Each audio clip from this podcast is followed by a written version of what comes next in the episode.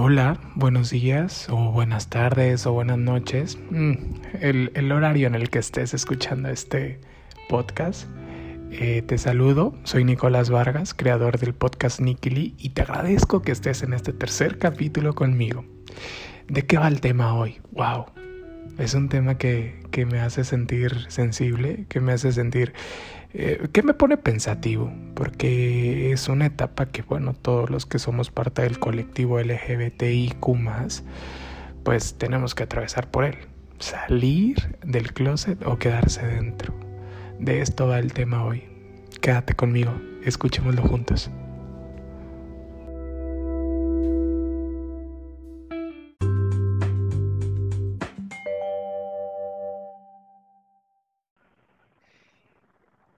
Una de las cosas eh, más complicadas en, en, el mundo de, de, los gays, de los que pertenecemos a la comunidad IQ, es el proceso de salir del closet. Es esta parte de familiares, soy gay, que realmente hoy en día ya ni debería de ser como un parteaguas, o sea, no, no deberíamos de verlo como algo que te cueste mucho trabajo, más sin embargo te cuesta trabajo porque con ello viene una, pues el efecto que todos le tememos, que es el rechazo.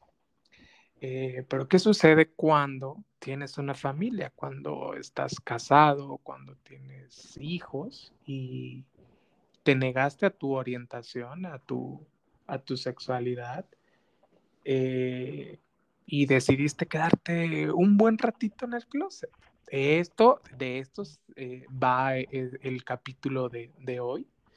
Em, este es un canal abiertamente este, gay y siempre he creído que no necesito irme con un especialista de Harvard como los que tienen yo creo que todas las personas tienen algo que aportar, de, todos podemos aprender algo, de todos, de todos. La vida es muy corta como para vivir todo uno yo, ¿sabes? O sea, también se puede aprender. Hace algunos años conocí a, a un tipo que yo no le caía nada bien y yo ni lo recordaba.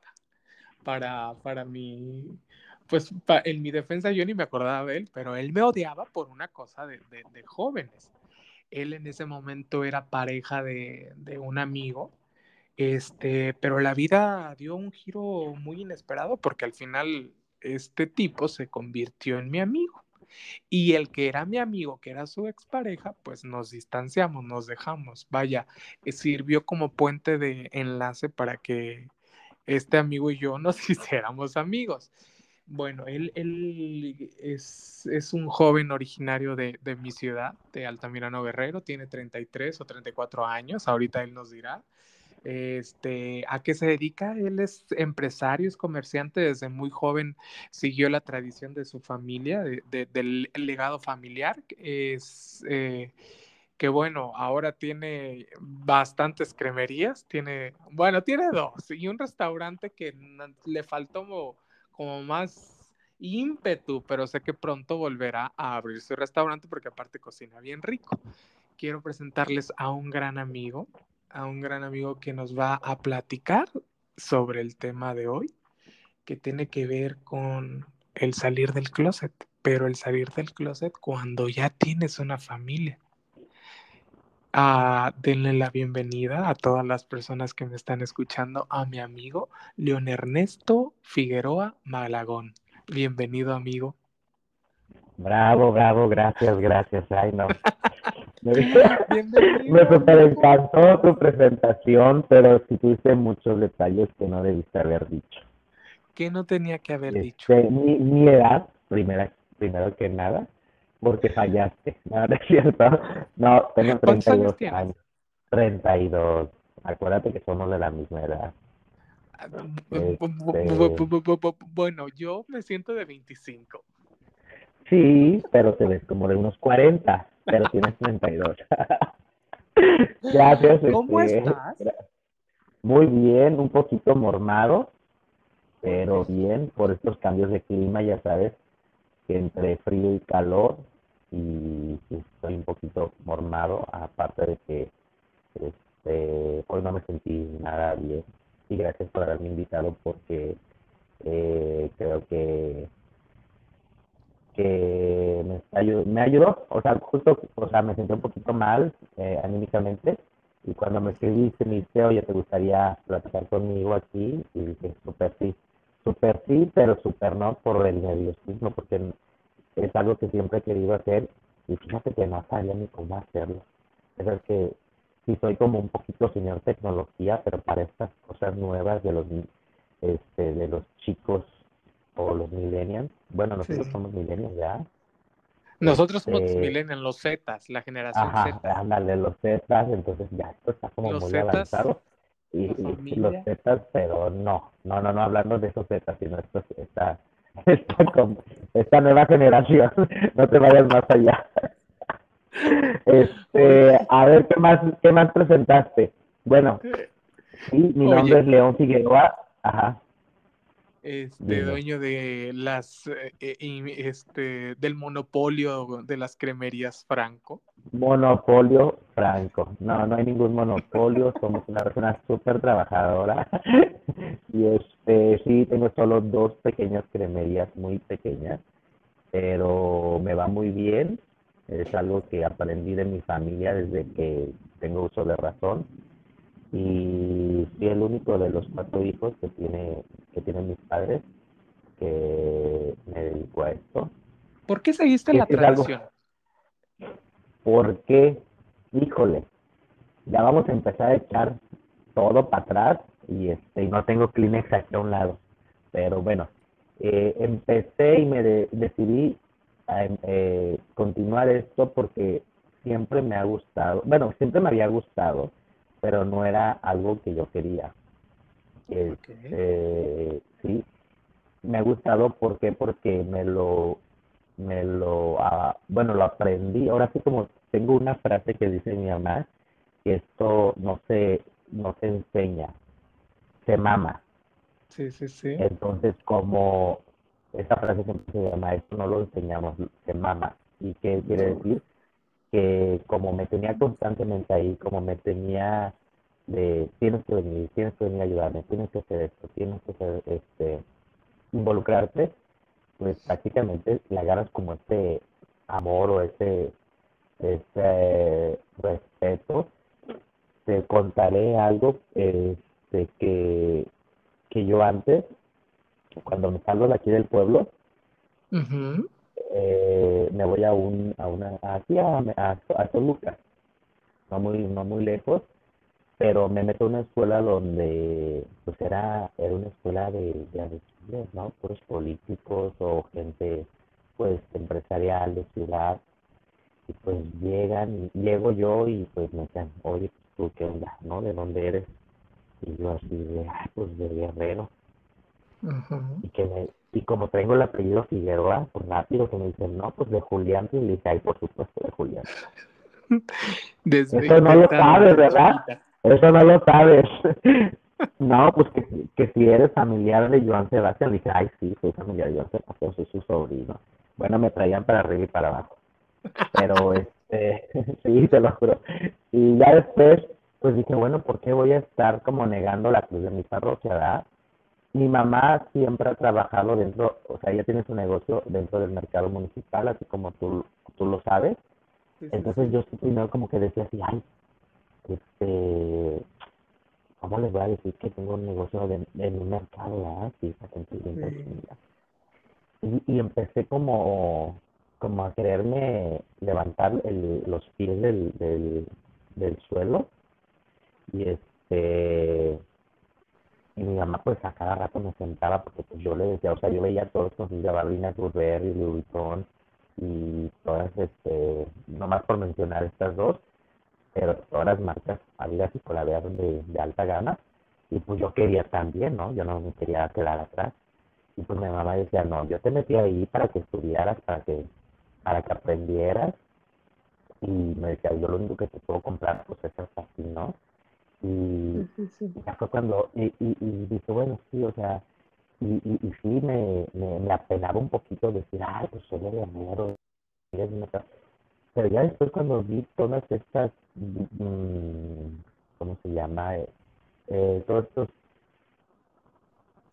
pues, ay, se me fue, pues todas estas, todas estas oportunidades que tenía, que mi mamá me estaba dando, todas estas oportunidades que me estaba dando, que me dio una escuela, pues, buena, de renombre, eh, no la voy a mencionar para no, pues no, te están pagando, ¿verdad? No, hay, no te están pagando. Entonces, pues de ahí salgo, salgo de ahí y me voy, me, me, me manda mi intercambio a Nueva York, eh, me compra coche y esto, y yo después dije, bueno, o sea, qué tonto fui. Bueno, que de hecho muchas de mis amistades sí sabían de dónde venía y a qué se dedica mi familia y todo. Y después dije, soy orgullosamente de Altamirano y tengo un negocio en el mercado porque de ahí salió para todo, o sea, de ahí sale y hasta la fecha sigue saliendo para todo, o sea, para todo, para todo, porque hasta la fecha mi mamá me sigue apoyando en muchas cosas. Este, creo que el, el, ¿qué te voy a decir? A lo mejor un 60 o 70% de mi éxito se lo debo a mi madre. Eh, en lo laboral, en lo laboral. Eh, y pues eso es, eso es, eh, así es como, como, ya ni me acuerdo que me habías preguntado, pero así es como te digo, así es como, como me voy de aquí y, empiezo una vida fuera de aquí. Ok, eh, ¿Y, y, decides regresar en qué momento? ¿Regresas a Altamirano después de, de, que te vas de Toluca? Eh, mira, pero te voy a contar ahora sí mi historia. Me, me voy de aquí a los 15 años, súper joven. Eh, ay, ¿sabes qué? Antes de que, antes de que empiece toda mi historia y mi, mi, mi chilladera, te voy a nada más a recalcar algo, este, por supuesto que me conocías, porque cada vez que me veías, me barrías. Y yo decía, bueno, esta niña, a ver, vamos a poner en contexto. Eh, así como León, su familia viene de, del mercado, de los negocios del mercado, eh, mi familia en Ciudad Altamirano, eh, la, primer, la principal actividad económica es el comercio y el atractivo comercial y turístico es una calle que, que le llaman Callejón Allende. Entonces, pues en mi familia paterna, desde mi abuela, en paz descanse, hasta mi mamá, pues siempre han tenido eh, negocios ahí. Entonces, León dice que cuando él pasaba por las zapaterías de mi Es que nosotros tenemos una amiga en común, que bueno, ya no es tu amiga, pero ella sigue siendo mi amiga. y tampoco la voy a mencionar para no darle créditos. Entonces, siempre, ¿te acuerdas que yo iba a un curso de inglés que tú nunca fuiste, por eso no has aprendido el inglés al 100%? pero, eh, entonces íbamos a un curso de inglés desde pequeños, desde pequeños. Y tú siempre me viste como con mucha envidia, porque pues obvio, más guapo, este, más varonil, ahí está. siempre te has destacado. Oye, ya, volvamos al tema. No, realmente. Ajá, ok. Me voy entonces, me voy a los 15 años de aquí. Me voy a los 15 años, me voy a Toluca, estudio los 3 años en la prepa. Toda la vida este, he sabido que soy gay. Eh, toda la vida, desde siempre. toda la vida, desde pequeño, desde pequeño lo supe, o sea, en el kinder, en el kinder, pues, sentí una atracción por los niños. Pero pues yo me hacía menso con una niñita, este, una chica, que se apellida Castillo, pero no te voy a decir el nombre. no vamos a dar. No vamos a dar nombres, pero bueno, era mi enamorada.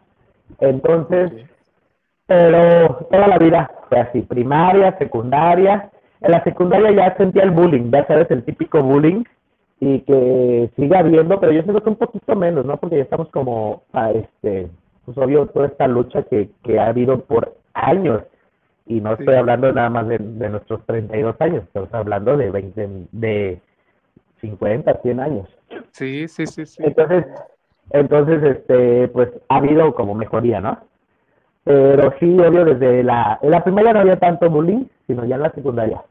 En la secundaria sí ya fue un, fue un bullying un poquito más severo, pero soportable, ¿eh? porque, pues bueno, yo, pues había el bullying, pues decía, ay, por favor, Siempre te valió eh, madre el, el, bullying. Sí, sí, sí, o sea, no, no, no sentía como este, pues como esa mm, pena, porque vergüenza, pues a un poquito, ya sabes que el, el, no me tengo que comportar así, no tengo que hablar así, no tengo que sentarme así, pero, pero ya no sentía yo esa pena, pero esa pena, como ese dolor, o sea, ese dolor yo no lo sentí nunca. Como que yo decía, ay, pues si no me quieres ver, pues volteate y, y voltea para otro lado, ¿verdad? ¿Siempre este, estuviste eh, entonces seguro de, quién eras tú?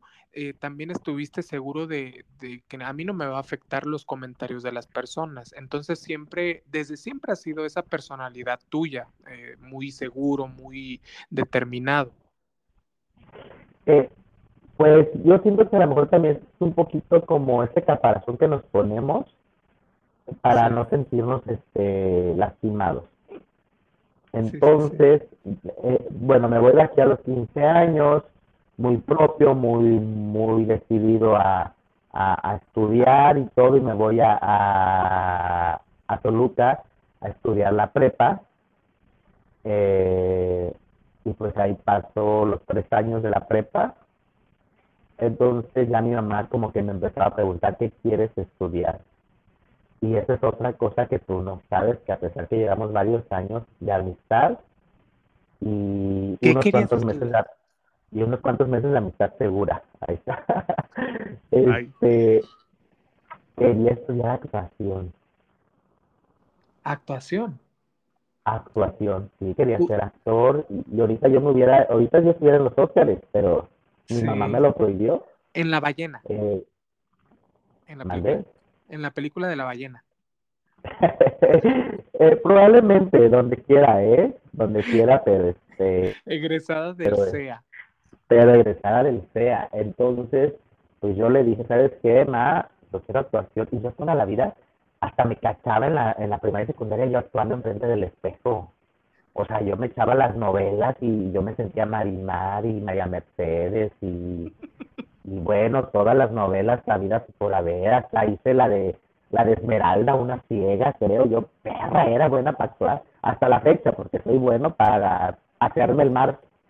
Este, ojo aquí, ojo aquí a...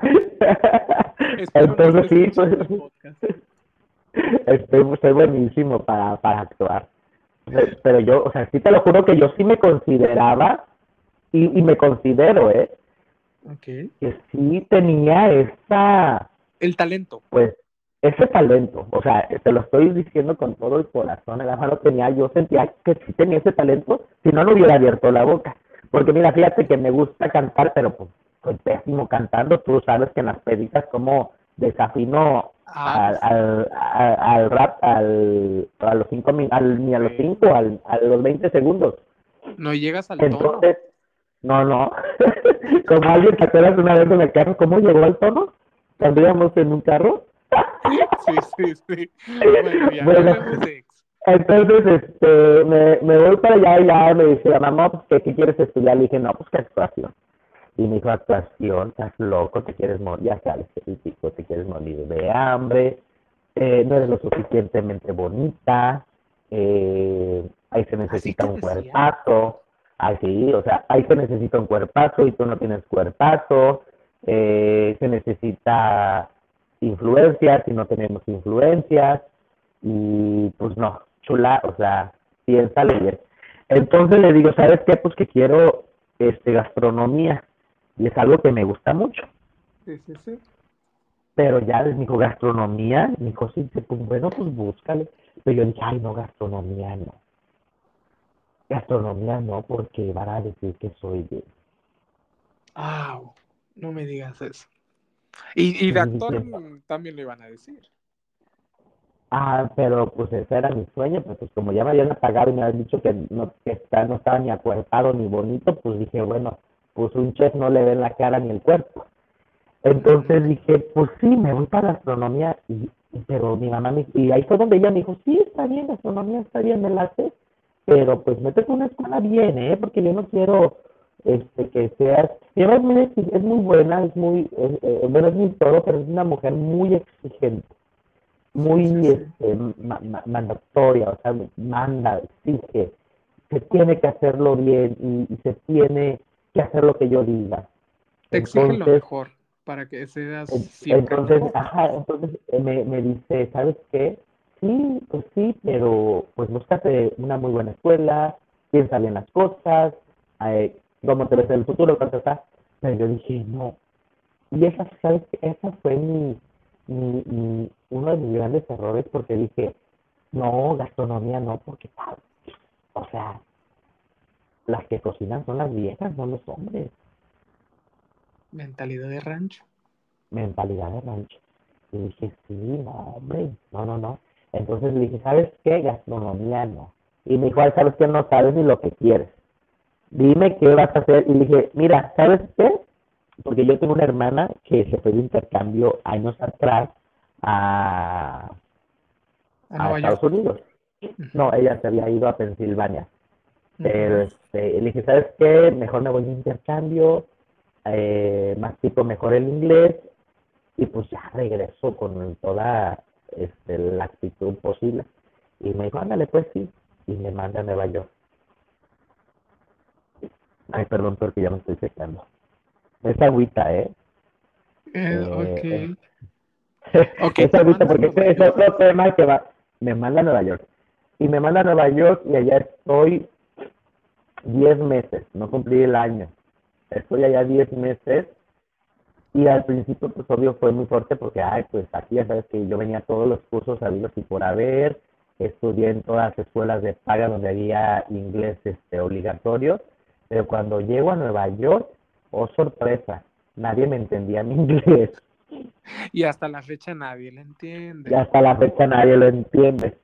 Este, entonces no me entendía ni estuve, yo me fui en octubre, amigo, no, no creas que octubre, eh, noviembre, bueno, parte de octubre, noviembre y a principios de diciembre, pues yo estaba como a señas porque nadie me entendía.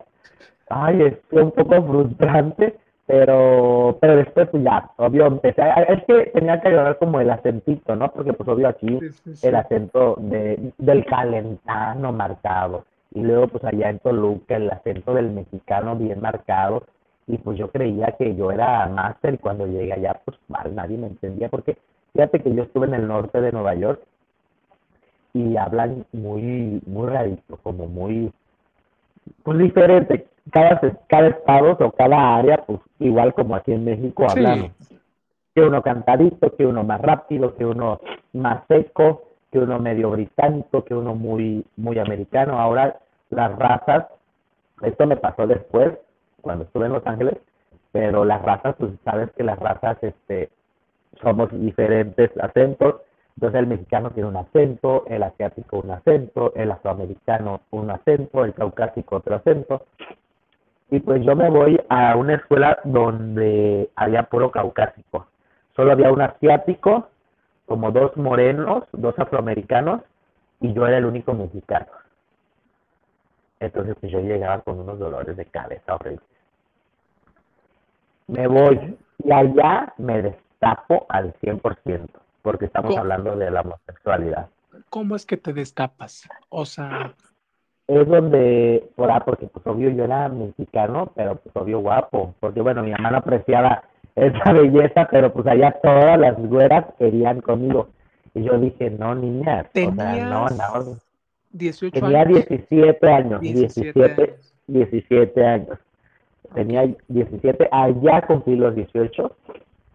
Y este, entonces todas las chicas como que sí querían ligarme, pero pues obvio me veían medio rarito. Y, y nunca como, o sea, sí hubo varias, ¿eh? Que sí se me insinuaban. Y... ¿Te atraían? no, ninguna me O sea, sí había unas chavas muy guapas muy guapas y obvio las decía, pero pues obvio yo era como, ay, quisiera ser como ella, ¿verdad?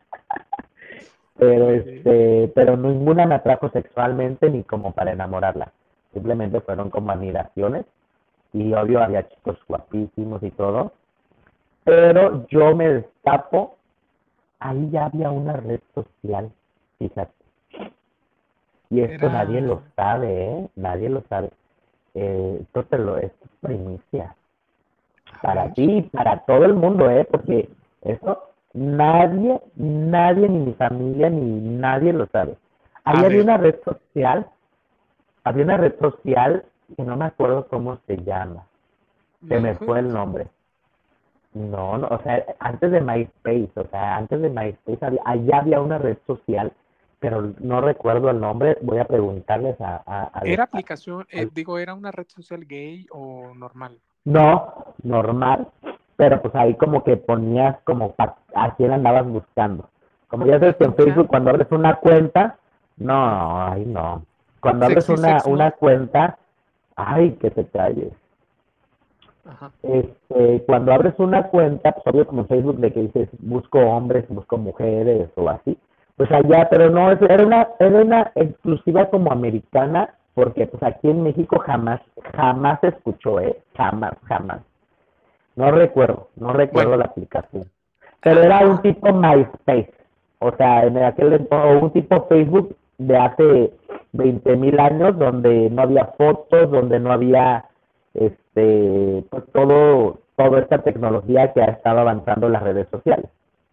Entonces, pues yo la abro, digo que vivo en Conklin, New York, que tengo 17 años, que soy gay y mi fotito chueca y, y este, y me contacta un, un dominicano, ay, que era dominicano, ya ni me acuerdo.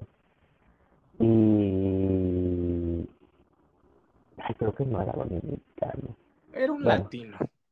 Eh, no, no era, era como o jamaicino, por allá como unas islas de esas de por allá.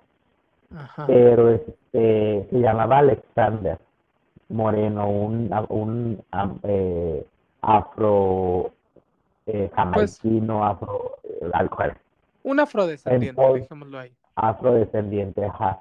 Y este, era maestro en una escuela, era mayor que yo, tenía como unos treinta y tantos, y fue a verme porque él vivía a una hora de, la ciudad donde yo vivía. Y me súper enamoré. ¿eh? Me enamoré porque traía un Mercedes. Ah, ok. ¿Es la primera vez que te enamoras? Eh, no. Ay, no, ¿cómo, cómo saltea a esta persona tan bonita, eh? Y que sigo en contacto con él. ¿Cómo lo pudo haber saltado? Pero bueno, entonces, ¿regreso o me sigo derecho? Tú dime. Este, la primera vez que me enam... La primera vez, porque fíjate que aquí en el pueblo hubo varias personas que me gustaban, pero nunca hubo un acercamiento porque son héteros, dice la gente. Este, pero allá cuando llego a Toluca... No, espérame, vamos a terminar. ¿Qué pasa con el, afrodescendiente? Me super enamoré, bueno, no me super enamoré, me ilusioné y todo, y este señor, se llama Alexander, eh, cumplo los 18 años y yo seguía viéndome, porque yo lo, yo lo conocí como unos meses antes de que yo cumpliera 18 ponle que, no, que cumplo años en abril, ponle que lo conocí febrero por ahí, y él me seguía viendo todos estos meses, y cumplo los 18 y ahora sí fue como de, ok, ya tienes 18, podemos salir a, a darla, porque antes era como nomás me veía, platicábamos y todo y vámonos, porque obvio, pues obvio allá es como más penado, que aquí en México es penado, pero pues no es tan, pues tan... Es más riguroso. Tan estricto. Ajá, entonces como que él tenía miedo a, meterse en problemas.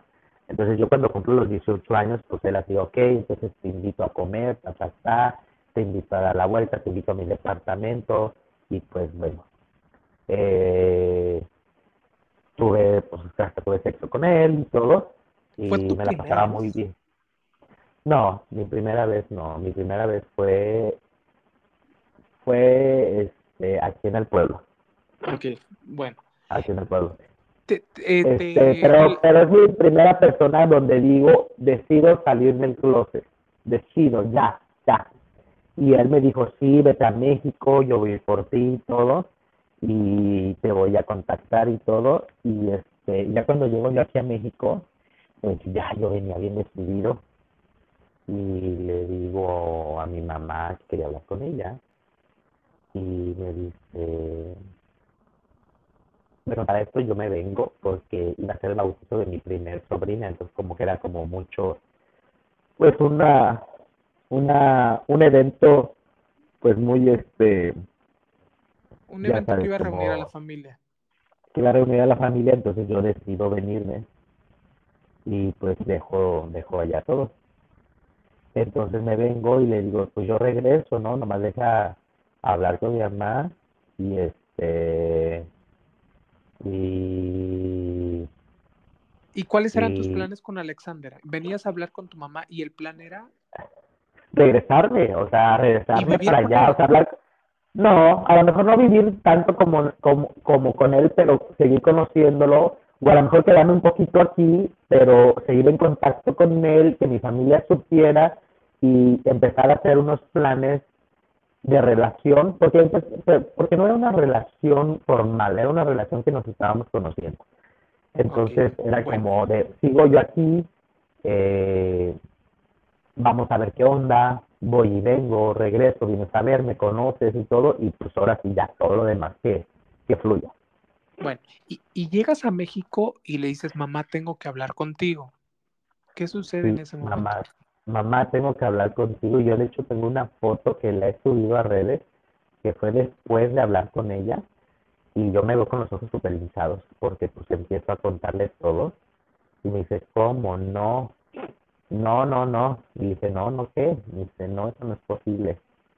Y dice, mañana si quieres temprano, porque fue justo la noche en la que llegué, ¿eh? O sea, yo llegué y le dije, quiero hablar contigo, me encierro y platicamos. Nos encerramos en el cuarto de Toluca, en, en- la casa de Toluca, y le dije, ¿sabes qué? Así, así. Y me dice, no, no, no, no, no. Y le dije, ¿cómo que no? Me dijo, no, no, no, mira, mañana hablamos, duérmete, estás cansado, estás delirando, este, acuéstate, mañana hablamos y mañana busco, voy a, voy a pedir ayuda a, a, a tus tíos, porque ella siempre para un psicólogo, para un psicólogo. Entonces yo me acuesto y pues obvio toda la noche pensando qué voy a hacer. Y al otro día veo a mi sobrina, que pues era nuestra adoración para todos porque era la primera. Y le digo a mi mamá, ¿sabes qué? Ya lo pensé bien. Quiero tener una familia. ¿Por qué cambiaste de pensar? Porque no quería este más problemas. Y tú pensabas que el ser gay iba a ser un problema. Sí, o sea, yo no quería agobiarla, no quería, este, pues como crear más problemas donde ya lo sabía, ¿no? Este, pues dije, no, ay no, pues olvídate tú, León, y bloqueate y, y continúa tu vida. Y así, entonces, bloqueo y borro todo contacto con Alexander. Hasta la fecha jamás he sabido nada de él.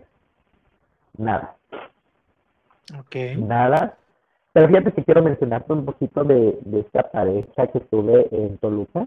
Es un muchacho que si me va a escuchar, él sabe que lo quiero mucho, pero le tuve mucho miedo a, a él porque yo estaba en la prepa, era menor de edad, él era un poquito mayor que yo, pero era una persona que me trataba súper bien, súper, súper bien. Y yo le encontraba defectos por todo. O sea, de que decía, ay, no me gustó cómo se vistió hoy. Ay, no me gustó. O sea, yo pretexto tras pretexto porque tenía miedo a salir del closet. Y, y le, le cuento a, una, a mi mejor amiga, se lo presento, pero, o sea, fui como hasta grosero con él y él se me super alejó. Se me super alejó. Después de los años nos contactamos por, por redes sociales y lo tengo hasta en Instagram. No me acuerdo si lo tengo en Facebook, pero creo que sí también. Y lo veo tan feliz, tan radiante, tan libre, que digo, híjole, o sea, se me ha presentado tantas oportunidades, pero bueno, pues ya lamentarse ni es bueno, ¿verdad? Sí. Y, pero, fue, pero fue un chavo súper lindo. Fue, Este, fue la, llama- la primera persona de la, de la que te enamoraste, de quien hablamos. de la que me enamoré, sí, sí, sí. Tu primer Sí, gran sí. amor. Sí, mi primer, mi primer amor, tu mi primer primer amor. amorcito. Eh, sí, de, de colegiala. Este, entonces ya regreso eh, regreso, pues bueno, ya Alexander, y me meto a estudiar la universidad dice mi mamá, ¿qué vas a hacer? Le dije, no, pues, pues me voy a meter a lo básico, ¿no? A administración de empresas con el negocio familiar. Espérame, quiero hacer una pausa. Tú le dices a tu mamá, eh, olvídate de lo que te dije ayer, voy a tener una familia. La reacción de ella hacia ti fue de aprobación. ah, claro, dijo, ay, perfecto, gracias, qué bueno, ok, ahí quieres desayunar algo y chalala. O sea, ella omitió todo, o sea, no fue de, a ver, no, espérate, hay que sentar, no, ella dijo, ay, qué bueno que lo pensaste, te dije que estabas cansado. Entre su ignorancia, entre su miedo, entre su, pues, su machismo, o no sé cómo llamarlo, fue, eso fue de, ¿sabes qué? Ay, qué bueno, bueno, te dije que estabas cansado, ándale, ya párate porque vamos a desayunar todos, porque ya hoy es el bautizo, o mañana, porque llegué justo como a, como a los dos días, o un día antes de que fuera el bautizo. Y entonces, creo que fue, o sea, yo llegué, yo llegué el viernes y pues yo al otro día me levanté y que corre para acá, que porque ya vámonos a mí, o sea, no hubo como que de, de volver a platicar. Y, pero sí se lo dije, le dije, ya lo pensé bien así, así me dijo, ay, perfecto, qué bueno, ándale, párate y arréglate porque ya nos vamos a misa, casi casi. Oye. Entonces, mande. Y volviendo atrás a ese león de 17 años, y pensando que le dice soy gay y, su respuesta hubiera sido, está bien hijo, te acepto, te amo y, no hay problema. ¿Cómo, ¿Cómo ves a ese león a partir de ahí? ¿Qué hubiera sucedido? ¿Qué te hubiera gustado que sucediera? Pues el hubiera no sé porque no existe. Este, pues no sé, no, no, no me visualizo con algo que, que no, a lo mejor estuviera un poquito más en paz porque pues ahí viene ahorita mi matrimonio, ¿no? Eh, sí estuve un poquito más en paz, estuve como un poquito más relajado, un poquito más... Eh, pues, ¿Seguirías con Alexander? quién sabe, a lo mejor y no, a lo mejor y no, porque no creo que mi mamá me hubiera dado tanta libertad en agarrar y decirte, ay, sí, vete a Estados Unidos otra vez. Ok, es, es la historia de salgo del closet, veo el panorama y digo, no, mejor me vuelvo a meter. Mejor me meto, sí. Así Y esto, fíjate que el, otro día, este, León y yo estábamos platicando y me dice, ni siquiera le vamos a dar foco, como le dije, ni te topo. Este, una persona nos quiso hacer problema, este, y... y Ay, ¿a poco es importante para mencionar? No, espérame. Pero bueno. No, es importante esto y, nos pone este, una palabra peyorativa que se dice en Altamirano, que es ah, Y nos dice frescos, este, ¿cómo nos dijo? Eh, reprimidos. Reprimidos. Y reprimidos. y, y León y yo así de, pues reprimidos, Dios mío, ¿cuándo en la vida hemos sido si siempre hemos estado abiertos y orgullosos de lo que somos? O sea, o sea reprimidos no me conoció a los 17 cuando andaba reprimido me conoció a los 30 cuando, ¡uf! bueno, ¿a qué te cuento? Pero muchos, muchos reprimen sus sentimientos, muchos reprimen su sexualidad, muchos reprimen lo que ellos desean vivir. O sea, tú reprimiste una, tu profesión, ¿qué es lo que yo quiero dedicarme? Quiero ser actor. Bueno, no, no puedo. Bueno, voy a ser chef. Reprimiste el estar en un lugar donde tú querías, o no sé si querías estar en Nueva York, supongamos que sí deseabas, pero lo más importante es que reprimiste tu sexualidad, o sea, te aparcaste. Y eso es algo que nos pasa a muchos. A veces no nos preocupamos por nosotros mismos, nos preocupamos por todos alrededor, pero nos olvidamos de uno mismo. Y, esto a la larga, pues te va creando como mucho dolor y, no esperes que, encontrarte a una persona muy feliz, sana, estable, porque no, es, irracional pensar que, una persona puede estar muy feliz cuando no conoce eh, el, caminar. Bien dice el dicho, nadie sabe lo que hay en la olla más que el que la menea. Sí, claro.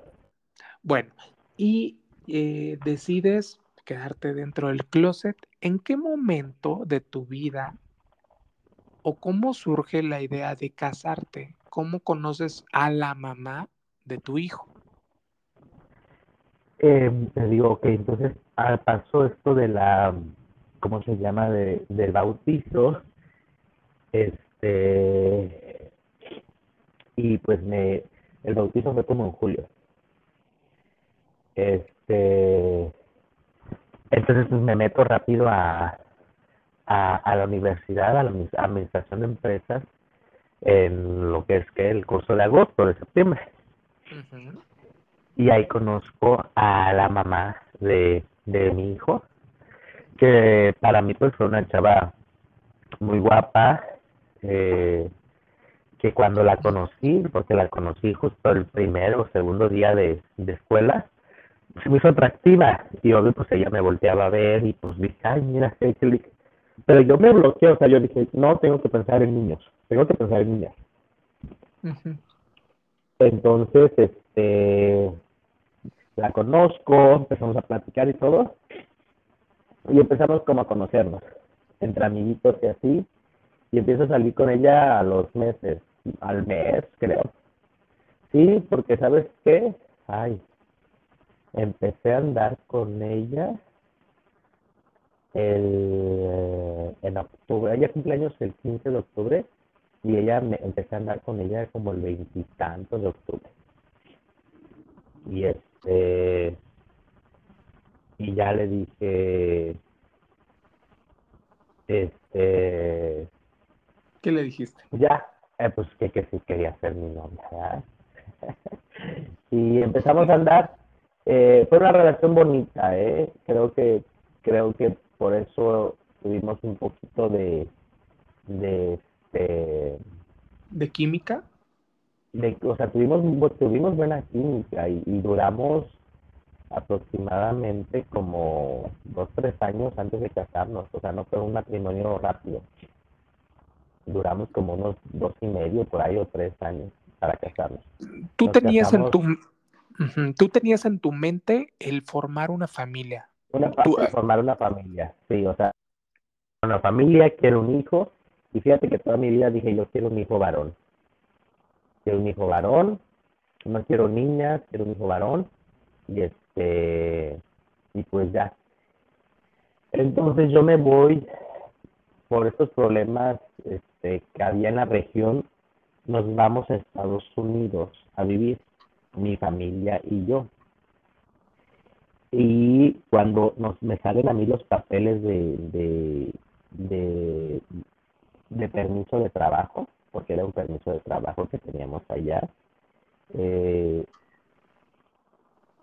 le digo que si se quiere casar conmigo y me dijo que sí, y que pues planear todo porque en 15 días nos casamos.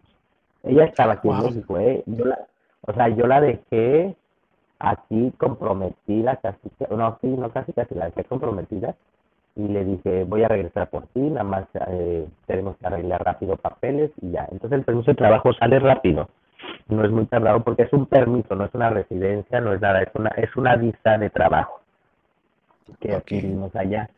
Entonces, este, y como yo ya tenía una visa de trabajo, a ella le dan una visa de esposa de trabajador, ¿sí me entiendes? Ok. Eh, entonces se va a Estados Unidos. Ya casada conmigo. Nos casamos en julio, en junio, julio, el 7 de julio, y ella se va conmigo en diciembre. Y nos vamos a vivir a Estados Unidos. Y en marzo luego, luego nos embarazamos. Ok, muy pronto muy pronto, muy pronto nos embarazamos y, el niño nace en diciembre. Eh, ¿Estaba planeado y tú ya lo habías planeado el, embarazo? Fíjate que te voy a decir algo. Cuando éramos novios, hubo mucho tiempo, muchas cosas, muchas veces que no nos cuidábamos, pero era mi plan con Maña para que ella saliera embarazada y yo pudiera decir, ay, ya, ya, este, ya voy a ser papá, ya, ya cumplí mi objetivo, ¿no? ya, o sea, la voy a amarrar, casi, casi. Sí, sí, sí. Este, y, y nunca se pudo embarazar, porque ella tiene un, tenía, o tiene, o tenía un, tiene, creo, todavía unos problemitas muy como que es una chica irregular, y, y tiene problemitas como unos quistes que se estuvo tratando y todo, pero le daba continuidad, se apagaban y volvían a salir. Fíjate que ella tiene, según, según este, los doctores, tiene como un, un pequeño tumor en el cerebro que, que no es operable, pero no es tan dañino porque con medicamento baja. Pero cuando ella no toma el medicamento, crece. Y ese tumorcito le manda una señal al cerebro donde le indica que está embarazada cuando no lo está. Wow. Es un embarazo utópico. Entonces, entonces ella empiezan a crecerle el busto y como y como el cuerpo dice que está embarazada, ella no se puede embarazar porque el cuerpo piensa que está embarazada. ¿Sí me entiendes? Sí, sí, sí, sí, claro. Entonces ella le empieza a crecer el busto. O sea, había momentos donde ella era tres, tres tallas más de lo que ella era. Entonces ella tiene, o tenía, no sé, porque ya no vivo con ella, pero ella tenía varias tallas de brasieres porque a veces le crecía cuando ella dejaba, porque ese medicamento es muy fuerte, entonces también lo tiene, ¿me escuchan? Sí, sí, sí. Entonces ella también tiene que dejarlo por un tiempo, no puede ella vivir todo el tiempo con él. Entonces hay meses que lo tiene que dejar y volverlo a retomar y, y estar así. Entonces, este, pues, pero cuando los meses así, pues ella le crecía bastante el gusto. Okay. Y, y bueno, entonces la verdad, o sea, los doctores, los doctores siempre han dicho que Franco es un milagro, porque así se llama mi hijo. Se los, Sí, sí, les sí. el nombre de mi hijo. Que es un milagro porque ella, o sea, no estaba, o sea, no era, no estaba contemplada para haber tenido un hijo por su problema, porque nunca se a poder embarazar. Y después de él, tuvo otros dos, este, abortos.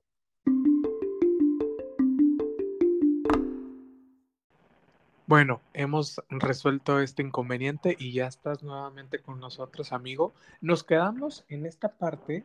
eh, estás casado. eh, Sí. llega la noticia de, de, Sí, le digo, le digo a todos los matrimonios, como te estaba repitiendo, le digo a todos los matrimonios que, que aguanten vara. Un, un mes, dos meses, ya cuando pasan los dos, tres meses y no aguantan, bye, bye, bye. Pero aguanten vara, aguanten vara pues de lo bonito, ¿no? Porque obvio, pues a Ujú. chingadazos y a malos tratos, pues no aguanten ni un segundo. Pero te digo que era así como de, ah, te estaba diciendo, porque ya te iba a bufar, te estaba diciendo que este Que yo no vivía con nadie. No, está diciendo que, este, por decir, íbamos al súper y, y era así ella de quería colgate y yo quería Crest. Ahí dije, ¿sí me escuchaste cómo dije Crest? Como marca de baile. Crest, Colgate. ella quería Colgate y yo quería Crest. Entonces, este, pues cositas así, o sea, literal. Y ella decía el shampoo de esta marca y yo decía de esta marca y, Todos lo hemos vivido. y así, Sí, sí, sí. y, y era estrés de que yo le decía, hay que comprar este comedor, no que esto no me gusta, y este es el estrés eh, post, mm, post matrimonio. Entonces estábamos del chongo que decíamos, sabes que ya, ya, ya, ya, bye, Ya hay que separarnos. No estamos ya hay que funcionando. separarnos, y no estamos funcionando. Y ella dijo, pues yo agarro mis maletas y me voy a México. Le dije que Dios te bendiga. Y se regresa. A los dos, tres días donde ella seguía haciendo su maleta, porque no era una maleta, eran varias, eh, ella sufre un sangrado eh, oscuro Ok.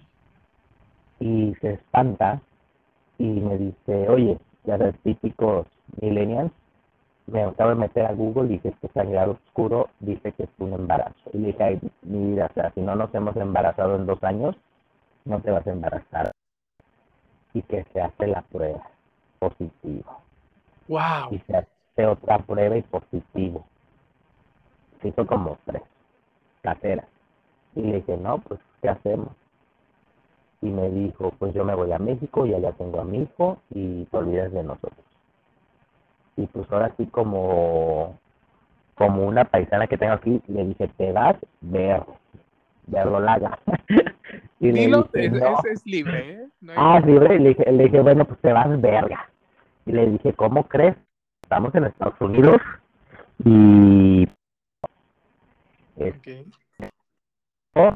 vamos a realmente y decidimos. Y fuimos y sí, ya, no recuerdo pocas semanas y le dije, ¿sabes qué? Sabes que el tener la ciudadanía Otra vez se te está cortando, no te muevas. Es que, ¿dónde estás que se te está cortando? ¿Estás ahí? ¿Y ya me escuchas o no? Ya, ya te escucho. Entonces, obvio, tener la ciudadanía americana, pues es un... ¿Es un proceso? ¿Ey? ¿Estás? Eh, pues era algo que, que no habíamos planeado ahorita porque estábamos en, en, en, en querernos dejar. Digo, hay que hacer un, un, un trato. Tú tienes al niño aquí. Bueno, no sabía que era niño, pero tú tienes al bebé aquí. Y después haces lo que tú quieras. Te vas, te quedas, haces lo que tú quieras. Pero me gustaría que mi hijo, pues ya que estamos aquí que, y que estamos viviendo legalmente, este Pues tengan los, la- los que, privilegios. te- que tenga los privilegios de un ciudadano americano y aceptó el trato.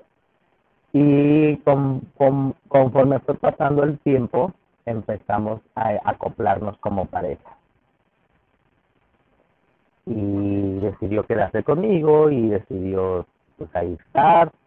Estuvimos ahí como tres años Y luego vienen a México a vivir. Y nos regresamos a México porque estaba la crisis de Obama, ahí me tocó Obama, y este, y empezó la crisis de Obama y este, y nos regresamos a México, y nos regresamos a vivir a Valle de Bravo, tú ya sabes esta historia, eh, La gente no la sabe. En- Nos regresamos a Valle de Bravo, llegas a. Valle de Bravo. A ver, déjame un poquito resumirlo. Llegas a a Valle de Bravo, emprendes el negocio familiar allá, este, ajá. te va muy bien.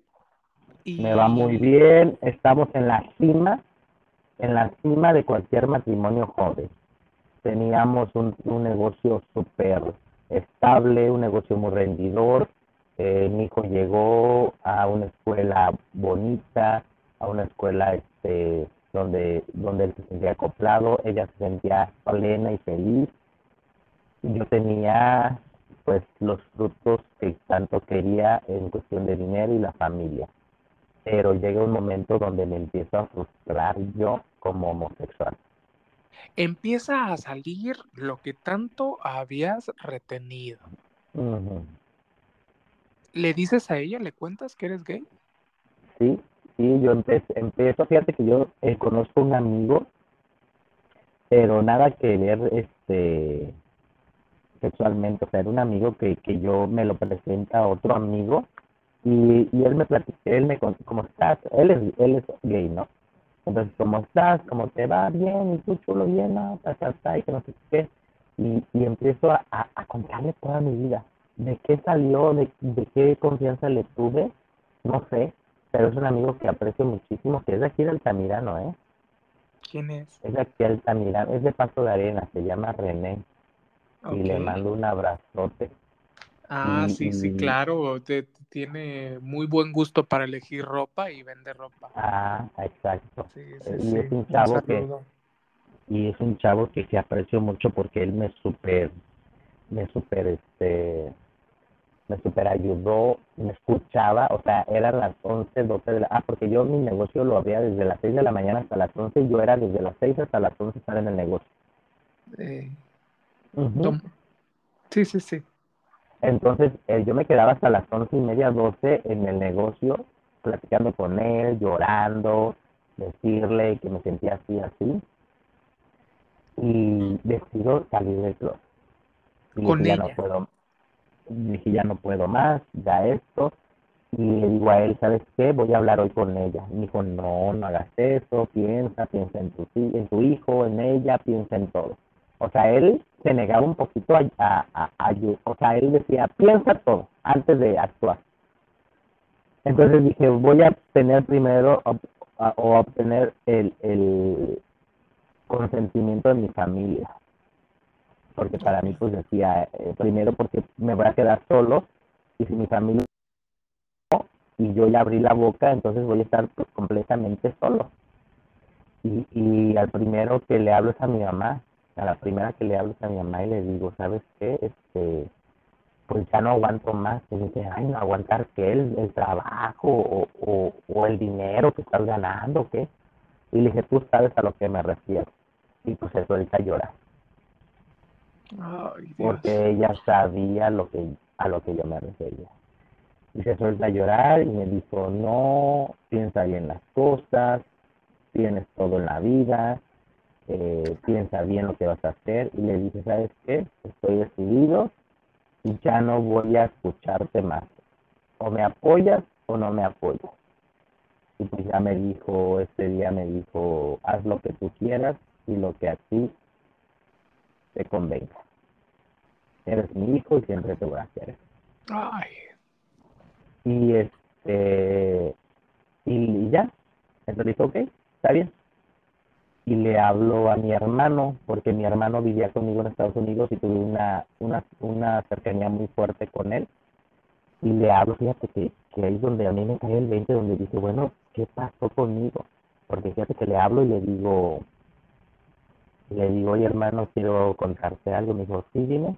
Y le digo, es algo grave, ¿qué te pasó? ¿Estás bien? Este, ¿Tienes algo? Le digo, no, estoy bien, nada más es algo grave que quiero contarte, compartiste y que a ver si, si cuento contigo, dime qué pasa, bien muy desesperado, porque se lo mandé por mensaje y me marca, y me dice, ¿qué pasó? ¿Qué, ¿Cómo estás? ¿Qué tienes? Dime qué tienes, y yo, pues tú sabes, yo sé qué, le digo, tú sabes lo que me pasa, yo no sé nada, dime, cabrón, ta, ta, ta.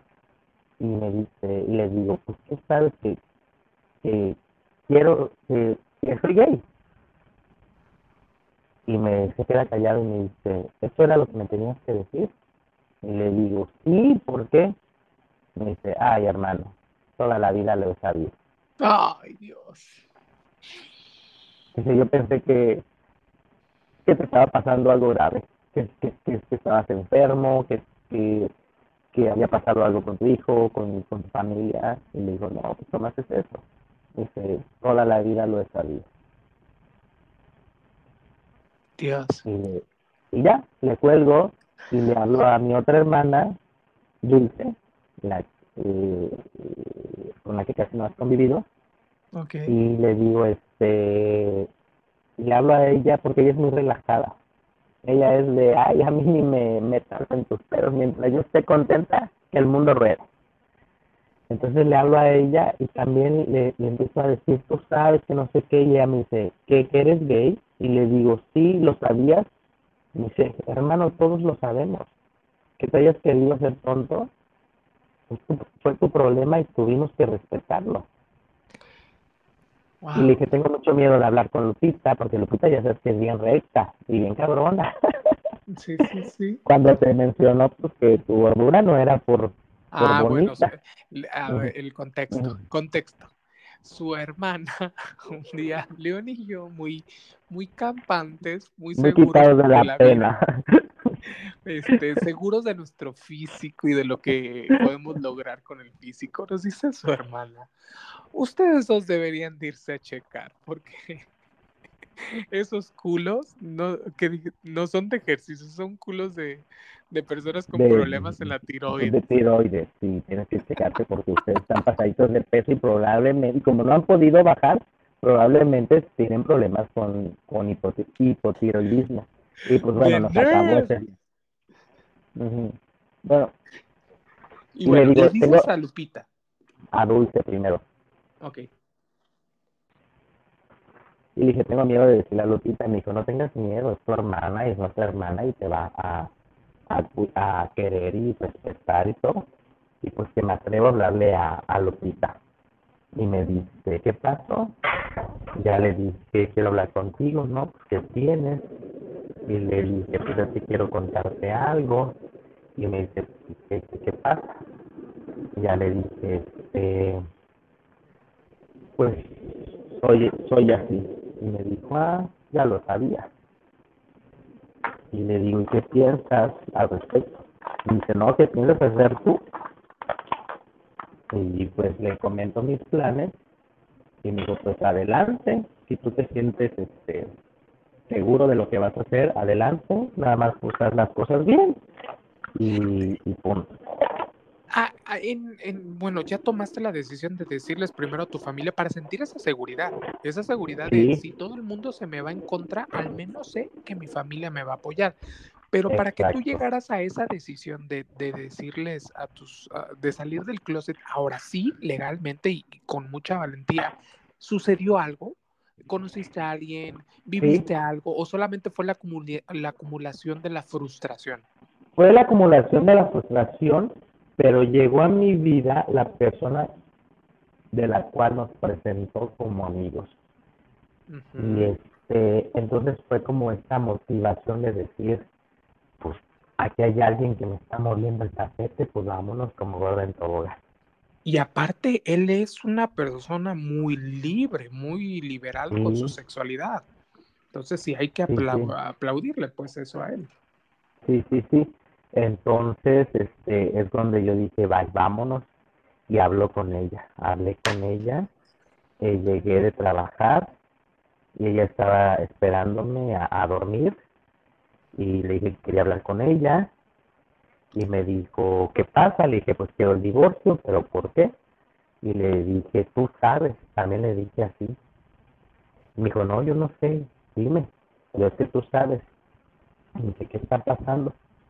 Y me dice, este,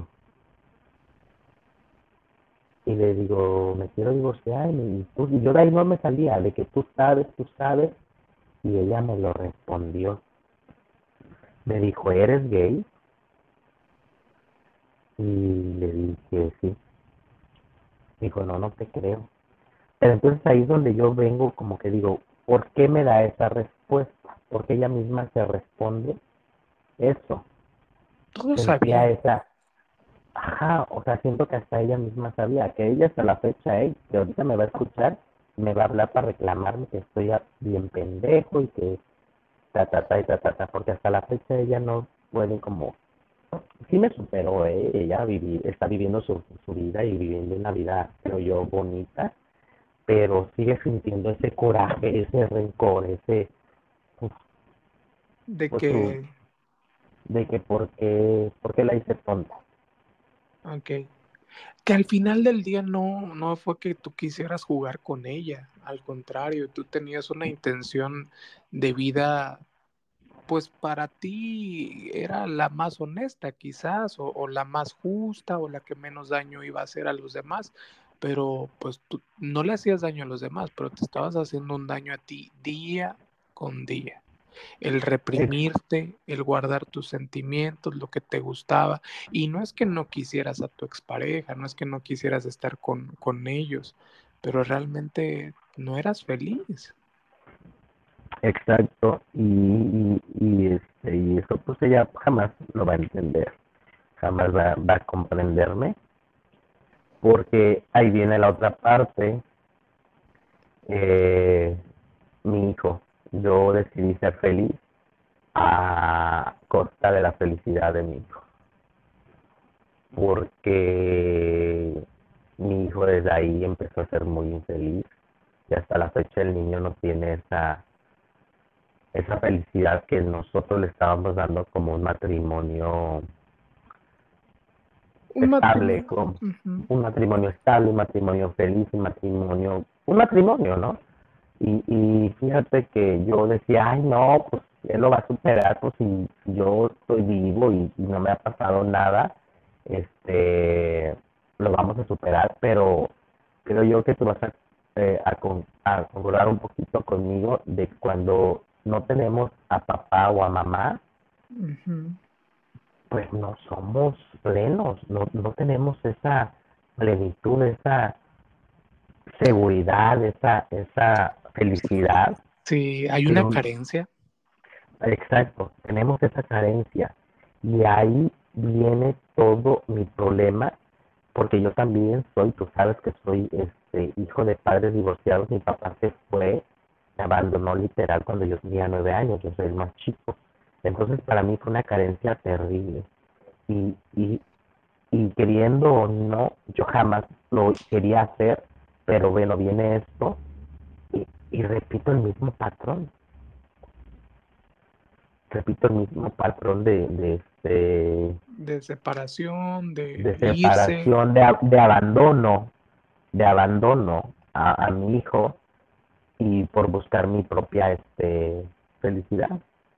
Y pues pues ya.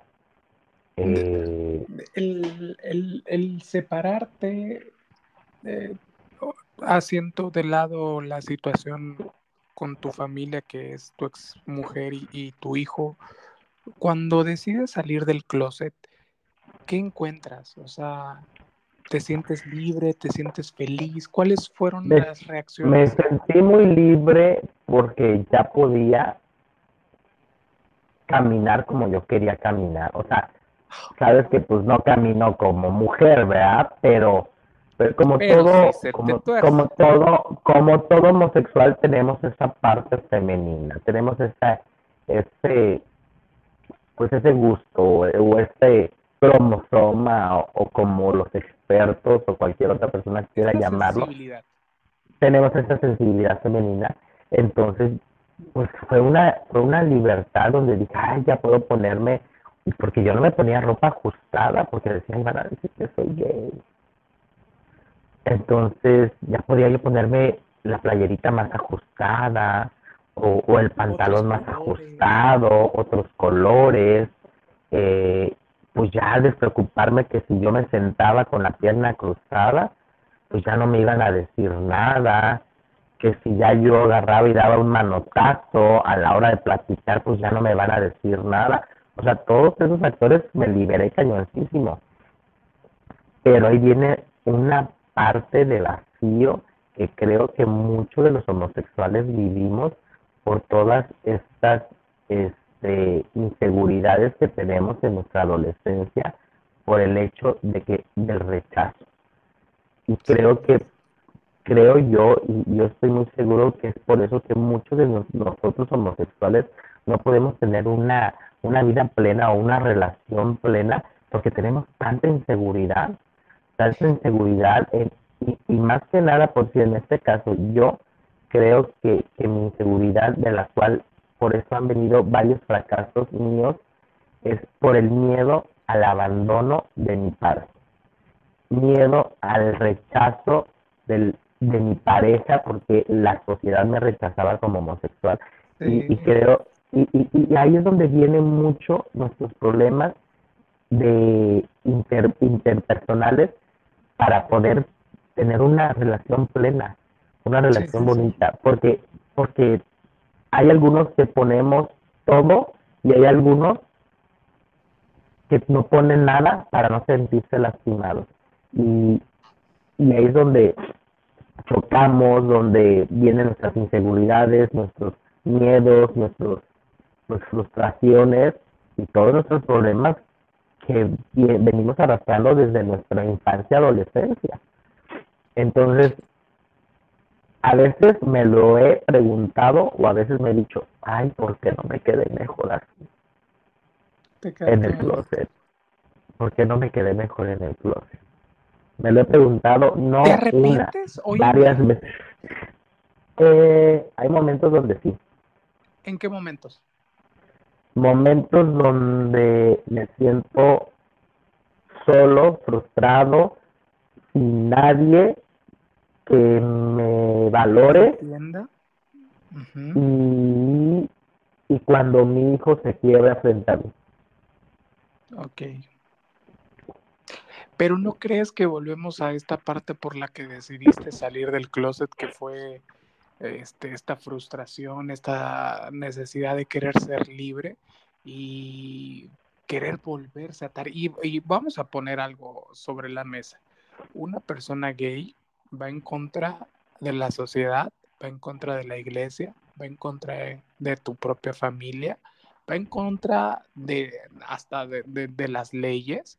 O sea, en algunos países todavía te penan, este, te castigan con, con cárcel, con muerte, por el simple hecho de ser gay, algo que nosotros al nacer no fue como que ¿qué quieres ser? ¿Esto o esto? No, realmente no lo hemos decidido. Una persona dentro del colectivo, dentro de la comunidad, no decide. Mundo gay, tú sabes eh, lo que te espera, tú sabes qué, qué es lo que puede suceder. Entonces muchas veces por eso mismo nos quedamos dentro del closet y a veces no decidimos salir.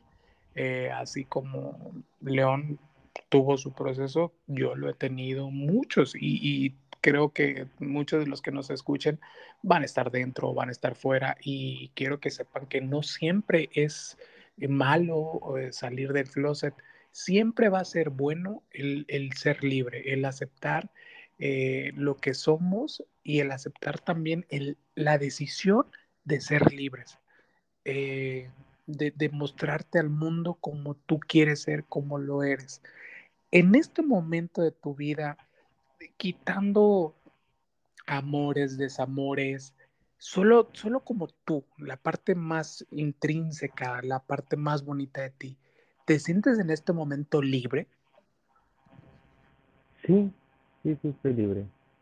¿Y te da felicidad eso? Sí, sí, sí. ¿Tienes algo? ¿Estás eh, muy... ¿Estás triste en este momento? Eh, no, no estoy triste, simplemente que, que este, pues tú sabes por lo que estoy pasando ahorita, que no me gustaría tocarlo. No te preocupes. ya muy personal. Este, pero... De tu vida privada no hablas. De mi vida privada no hablo. No, de mis amores, más bien. No, sí, sí. No, no, simplemente que no me gustaría tocarlo ahorita porque... No, no, y no es, no es prudente tampoco, no, no, este, no. no, quiero hablar de, de nadie. ¿Qué te gustaría? Este Oye, en, en, en algún momento Franco va a escuchar esto, no ahorita, pero quizás después. ¿Qué te gustaría que él se quedara? ¿Qué él te gustaría que que, aprendiera con este podcast? Eh, la lección más grande de su papá, ¿cuál sería? Híjole, si me está escuchando, si va a escucharme algún día en este podcast, quiero que, que sepa primero ay, que lo amo. Ah. Que lo amo, que esté, que sea muy feliz, porque no nos debe de importar lo que nuestros padres hayan hecho, que debemos de, mm, de idealizar nuestro futuro, que, que piense bien todo lo que quiere hacer antes de actuar y que sabe que papá y mamá siempre vamos a estar para apoyarlo y que no dañe a nadie. Ah, no lo va a hacer, créeme que no lo va a hacer. Tiene un papá muy, muy noble. Antes de comenzar el podcast, eh, León decía que al fin muchos hablan, hablan de mí, pero muy pocas personas se detienen a conocer a las personas. Y yo creo que la, una de las lecciones, y a título personal te lo digo, que va a aprender de ti es la valentía de aceptarse y de mostrarse al mundo como uno es, de verdad, porque a veces el miedo nos prohíbe amar, nos prohíbe vestirnos como queremos, nos prohíbe muchas decisiones, pero tú tuviste un valor muy grande, muy grande, entonces yo creo que también Franco va a aprender eso, que su papá es muy valiente y es muy fuerte, y así, así también te deberías de considerar. Ojalá que sí. No, sí lo eres, sí lo eres. Que me considere, digo. Ay, amigo, oye, pues qué bonita este, historia, gracias por compartirla con, las personas que me escuchan, gracias por compartir tu historia.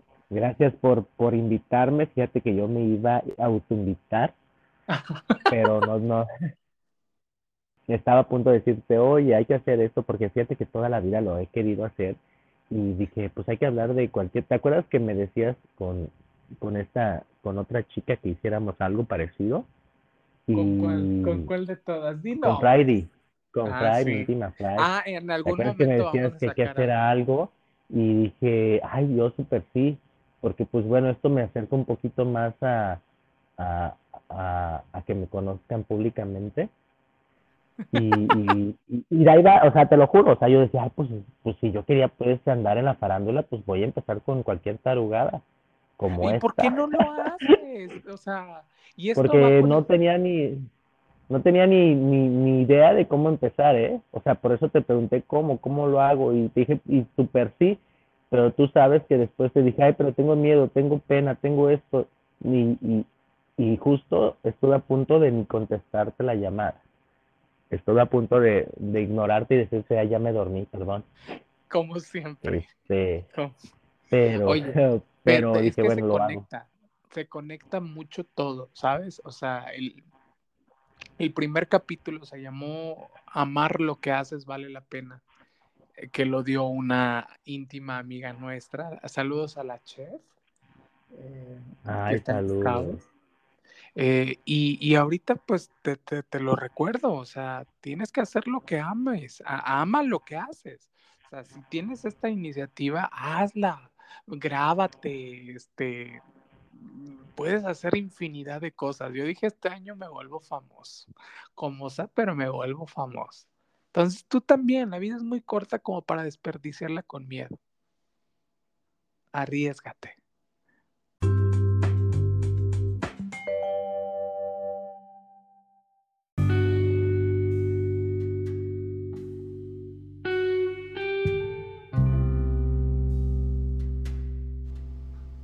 Y bueno, esto fue el podcast, el capítulo de hoy. Eh, quiero expresar mi, mi gratitud a, mi amigo. Yo le tengo mucho cariño, le tengo mucho respeto. Eh, le tengo mucho agradecimiento porque nos hemos apoyado literalmente en buenas y en malas. En todo momento hemos estado juntos. Yo siempre, cuando alguien me dice algo de él, digo, sí, sí, sí, sí, sí. Yo sé que es una persona muy ácida, que tiene un humor pues muy fuerte y una personalidad muy... se hace notar. Se hace notar como su nombre lo dice, como un león. Pero eso no quita lo buena persona que es. Eh, y a veces nos dejamos guiar por las apariencias. A veces, muchas veces juzgamos sin conocer. Pensamos, ay, esta persona es así, así, así, así. Pero realmente te has puesto a platicar con esa persona, has, has, lo has conocido un poco más para determinar eh, si ese juicio es válido. Entonces, a, mí me gustaría invitarlos a que sean empáticos, a que sean tolerantes y a que conozcan, a que conozcan con, a las personas. Este, y bueno, si estás escuchando esto y estás pensando si salir o no salir es una buena opción, créeme que salir te va a dar más de lo que tienes ahí dentro de ese closet. Vas a ser libre. Y la libertad, la libertad hoy en día es algo muy valioso y es algo que muchos desearían tener. Entonces, si tú tienes la oportunidad de ser libre, sélo. El, el, el mundo no es color de rosa, pero tú decides el color del que lo quieres pintar. Azul, amarillo o con una bandera con una bandera de colores. Me da mucho gusto haber compartido este momento con ustedes y nos vemos el próximo martes o miércoles. ¿Quién sabe? Síguenme en mis redes sociales, arroba v, Nicolás V. Eh, estoy así en Instagram, en Twitter y en TikTok. En Twitter eh, colaboro con una página que se llama NotiDrag, que hablan sobre el drag, el arte del drag. Mi área es moda, entonces también si gustas darte una vuelta por allá, estaré encantado. Nos vemos pronto. Que Dios te bendiga.